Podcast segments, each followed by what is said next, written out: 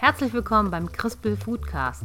Mein Name ist Jackie und ich präsentiere euch den Podcast rund um das Thema Essen und Genuss. Ladies and Gentlemen, heute sprechen wir zum Thema Umami. Und zwar ähm, kam ich auf die Idee für diese Folge, wo ich letztens einmal Kräuterbutter selbst ge gemacht habe. Ich habe Kräuterbutter ganz klassisch mit äh, Butter und Kräutern und verschiedenen Dingen ähm, gemischt. Daraus halt diese Kräuterbutter gemacht. Und die war so lecker. Mensch, war die gut. Und ich habe mich gefragt, warum ist das denn so lecker? Und habe überlegt, was hast du denn alles reingetan? Und da waren ähm, getrocknete Tomaten drin, aber nur so ein bisschen. Also nicht, nicht so eine komplett dunkelrote Tomatenbutter, sondern es war eine Kräuterbutter mit so ein paar ähm, getrockneten Tomaten. Und äh, als ich halt darüber recherchiert habe, was könnte denn das gewesen sein, warum war es so lecker, stolperte ich so über das Thema getrocknete Tomaten und Umami. Und Umamo, Umamo, Umami, den Begriff habe ich schon super oft gehört. Und dachte ich mir, ach, wenn das jetzt so lecker ist und ähm, man sich ja generell vielleicht für das Thema Essen interessiert, dann könnte es ja auch sehr spannend sein zu erfahren, was eigentlich Umami ist. Das ist ja gerade in aller Munde. Und was bedeutet das? Und so geht es in dieser Podcast-Folge vom Crispel Foodcast um das Thema Umami. Was ist das? Worin ist es enthalten? Und was hat das eigentlich mit äh, Glutamat zu tun? Diesem bösen, verrufenen Glutamat. Viel Spaß!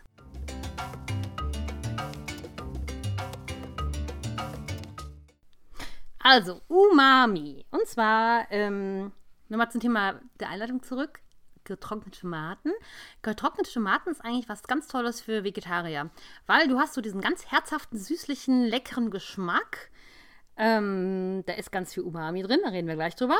Aber du hast auf jeden Fall diesen guten Geschmack und wenn man dann getrocknete Tomaten zum Beispiel auf eine Pizza legt, anstatt Salami oder sonstige Fleischsachen, dann ist das wirklich eine schöne Sache und ein guter Ersatz. Also schon mal als Tipp 1 äh, für Leute, die gern mal vegetarisch essen, Getrocknete Tomaten sind eine sehr feine Sache. Und da ist ganz viel Umami drin. Ja, was ist denn jetzt Umami? Ne? Es hört sich an wie Umami, Mami U, was ist das? Ähm, ich habe es schon ganz oft gehört und bei mir kam ursprünglich das so ein bisschen ins Gedächtnis, als ich zum Beispiel von diesem berühmten Fernsehkoch, dieser David Cheng, das ist ein Amerikaner, der diese berühmte Momofuku Restaurantkette gegründet hat. Und der hat auch auf Netflix gibt es eine Serie von dem, die heißt äh, The Mind of a Chef. Fand ich natürlich total spannend. Da geht es um Gedanken der Köche und warum, also dieses, die versuchen zu erklären, wie man halt auf so gewisse Dinge kommt, die lecker sind. Und also wie gesagt, so halt, ja, das Gehirn des Chefs wird, das Gehirn des Chefs wird, wird äh, betrachtet.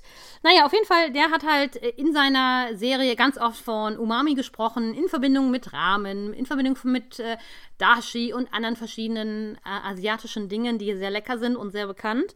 Und da habe ich das gehört. Dann gibt es auch eine, ähm, so eine Gourmet-Burger-Kette in Amerika.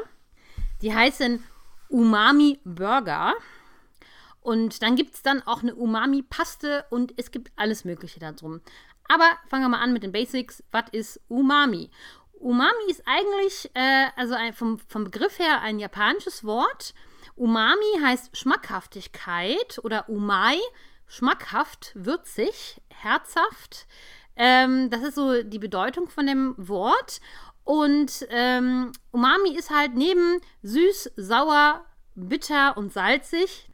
Das sind halt die vier bekannten Geschmäcker die man so hat, gibt es halt auch den fünften Geschmack. Und der heißt Umami. Umami beschreibt dieses aromatische, fleischige, herzhafte, ähm, diesen Geschmack, den man halt auf der Zunge sch schmecken kann, der halt sehr, sehr gut ist und von uns allen irgendwie auch ähm, herbeigesehnt wird. Was, wenn man so irgendwie Lust auf was, was Herzhaftes zu essen hat, dann will man meistens eigentlich Umami haben.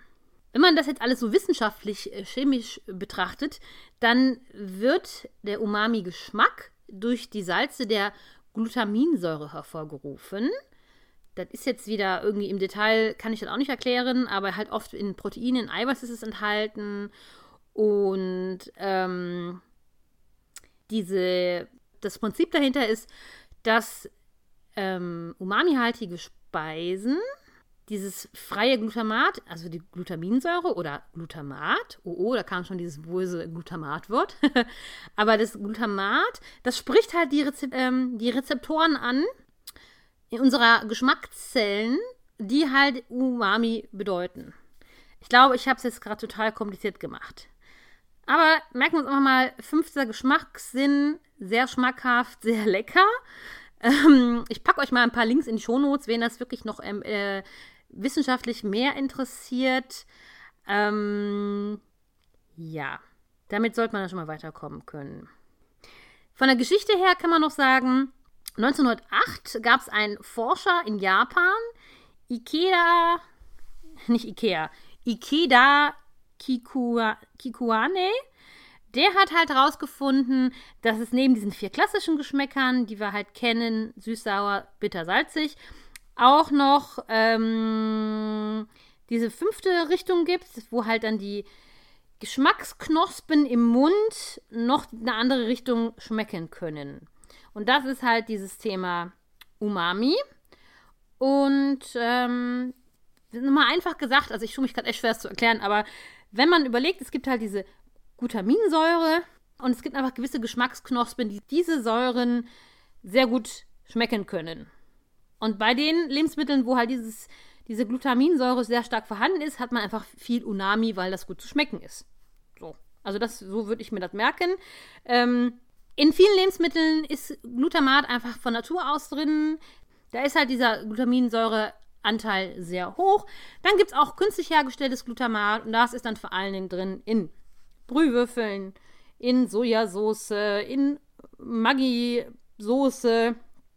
Du siehst also, es gibt da verschiedene Arten. Aber gucken wir uns das mal an. Also dieser böse, böse äh, Begriff Glutamat. Uh, uh, uh. also, Umami beschreibt ja quasi einfach den Geschmack von Glutamat. Mal jetzt ganz einfach gesagt. Glutamat schmeckt nach Umami. So. Glutamat hat eigentlich einen sehr schlechten Ruf. Ne, ob jetzt Glutamat oder dieses China-Restaurant-Syndrom, dass du halt sagst, du warst beim Chinamann essen und äh, kriegst Kopfweh und Herzklopfen. Ähm, das alles ist irgendwie in so einen wirklich schlechten Ruf geraten und ich kann es auch völlig nachvollziehen. Ähm, weil die Sache ist natürlich, wenn es dir nach dem Essen nicht gut geht, dann ist es immer nicht schön. Und es gibt dann auch irgendwie wissenschaftliche Untersuchungen, ob er denn jetzt wirklich krank ist oder äh, krank macht oder was auch immer. Das führt mir jetzt hier zu weit, aber vom Grundprinzip ist es ja auch wieder wie mit vielen Dingen im Leben. Denkt doch einfach mal ein bisschen nach. Also, sagen wir mal, Glutamat ist in einigen Nat ähm, Lebensmitteln natürlich vorhanden. Und du kochst diese Lebensmittel ganz natürlich und lecker.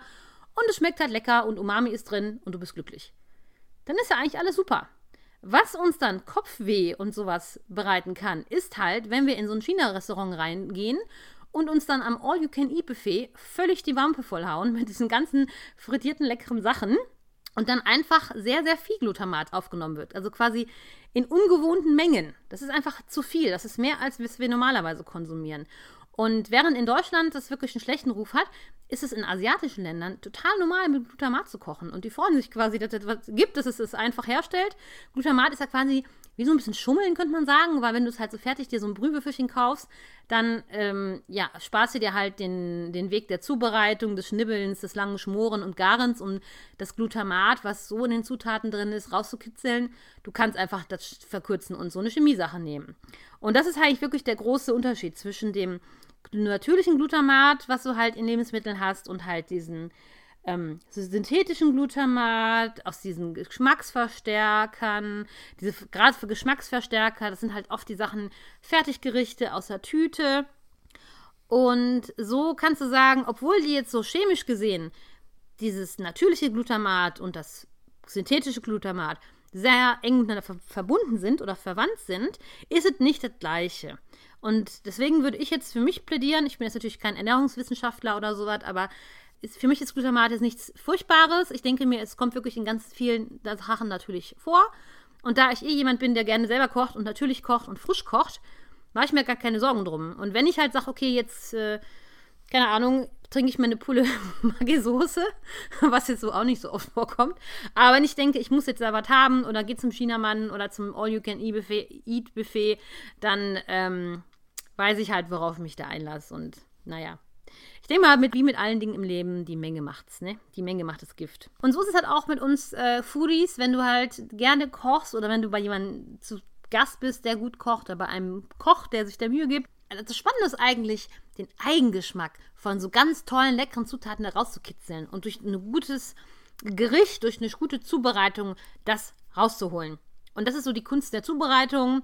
Und das ist eigentlich das, wovon ich hier spreche und worum es in meinem Podcast und Blog und allem geht. Wirklich selber was mit guten, ähm, Zusatz, guten, nicht Zusatzstoffen, mit guten Stoffen herstellen. Jetzt hat es mich gerade irgendwie gekitzelt. Ja, ich sitze hier in meinem Baustellen-Podcast-Studio und neben mir ist irgendwie so, hier ist, glaube ich, Glaswolle und neben mir ist, was steht da drauf? Steinwolle. Hm, jetzt hat mich irgendwie die Steinwolle gekitzelt. Ist das giftig? Nee, ich glaube nicht. naja, sorry, kurze Anekdote. Äh, äh, kleiner Schwenk. Ähm, naja, so glamourös geht das hier zu beim Crispel Foodcast. Gut, also, Glutamat, Unami, haben wir jetzt geklärt, das, wie das zusammenhängt. Umami ist quasi die Geschmacksrichtung, wonach, oder Umami ist quasi wie Glutamat schmeckt. So, jetzt haben wir ja geklärt, äh, Umami generell lecker, herzhaft, fleischig, köstlich, schmackhaft. Das wollen wir natürlich alle im Essen erreichen.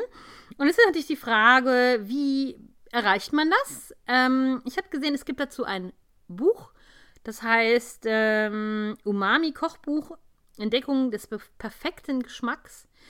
Ich habe es ähm, noch nicht gelesen, aber es hörte sich schon ganz interessant an. Äh, ich habe aus diesem Buch gibt so eine Tabelle mit Lebensmitteln. Die habe ich euch mal in die Shownotes verlinkt. Da könnt ihr mal gucken. Da sind mal alle Umami-reichen Lebensmittel aufgeführt. Und eigentlich ist es relativ einfach, wenn du sagst, okay, du möchtest Umami erreichen, dann nimm einfach Zutaten, die das enthalten. Koche die, mach daraus was Leckeres und schon hast du Umami.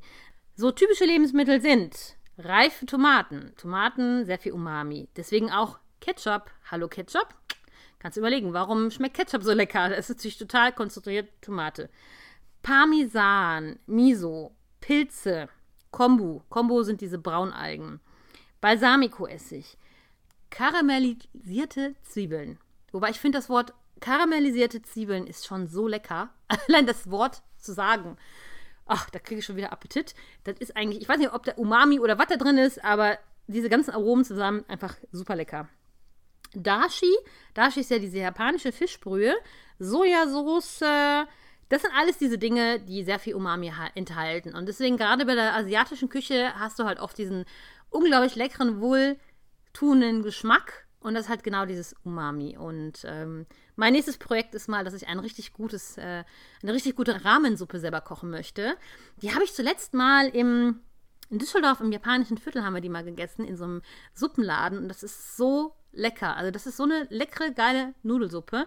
Ich denke mal auch, das liegt daran, dass diese ganzen tollen Zutaten da reinkommen und dass, dass, dass, es deswegen so lecker ist. Und schon in der Muttermilch ist ganz viel Umami drin. Von der Zusammensetzung her, wie das schmeckt, ist das quasi auch Umami-mäßig sehr stark verbreitet. Und äh, so, wenn wir das von klein auf schon gut finden, den Geschmack, und mit der Muttermilch quasi aufziehen, wissen wir jetzt auch, warum wir alle so Umami verrückt sind. Obwohl wir vielleicht gar nicht wissen, was Umami ist, ne? Aber vom Prinzip her, dieser Geschmack, den finden wir gut.